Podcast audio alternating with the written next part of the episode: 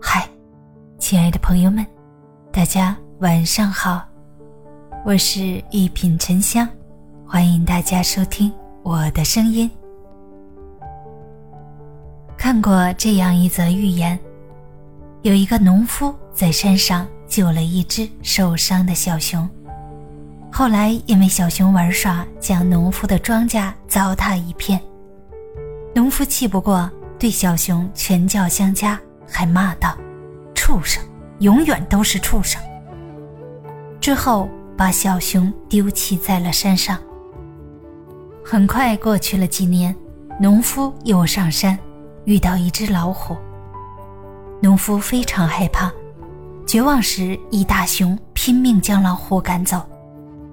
得救的农夫认出是自己扔掉的小熊，感动地说道：“你真好，跟我回家吧。”之前打你的地方还疼吗？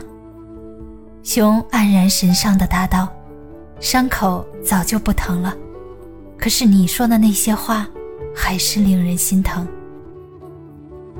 说完就头也不回的走了。语言是一种听见入心的洪荒之力。人生一世，把话说好，只需要做好这三点：话不急，音不高。气不盛，如此一来，天地皆宽，事半功倍。话不急，以理服人。《弟子规》中写道：“事服人心不然，理服人方无言。”如果仗势逼人，对方难免口服心不服。只有以理服人，才能让别人无话可说。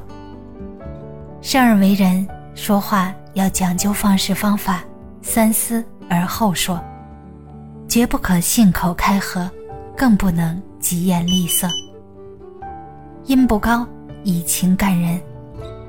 白居易说过：“动人心者，莫先乎情，莫使乎言，莫切乎声。”能够感化人心的事物，没有比情先的，没有比言早的。没有比生近的。生活中常有这样的分歧，那样的矛盾，让我们情绪失控，一言不合就起高音。声势浩大，不仅是你情商不高，还让你失去气场。那些修心的人，都懂得有理不在言高的逻辑，明白始于情，功于心的道理。气不盛，以德容人。老子说：“上士闻道，勤而行之；下士闻道，大笑之。”意思是上等人听到笃定实行，下等人听到大声嘲笑。人与人的差别重在品德。对一件事，不一样品德的人便有不同的认知和信念。说一句话，德性不一样的人，语气就不一样。很多时候，一个人怎样说话，就代表是怎样的人。正所谓“德者同于德，失者同于失”。为人行事，以势压人，不如以德容人。修养好不好，说话见分晓。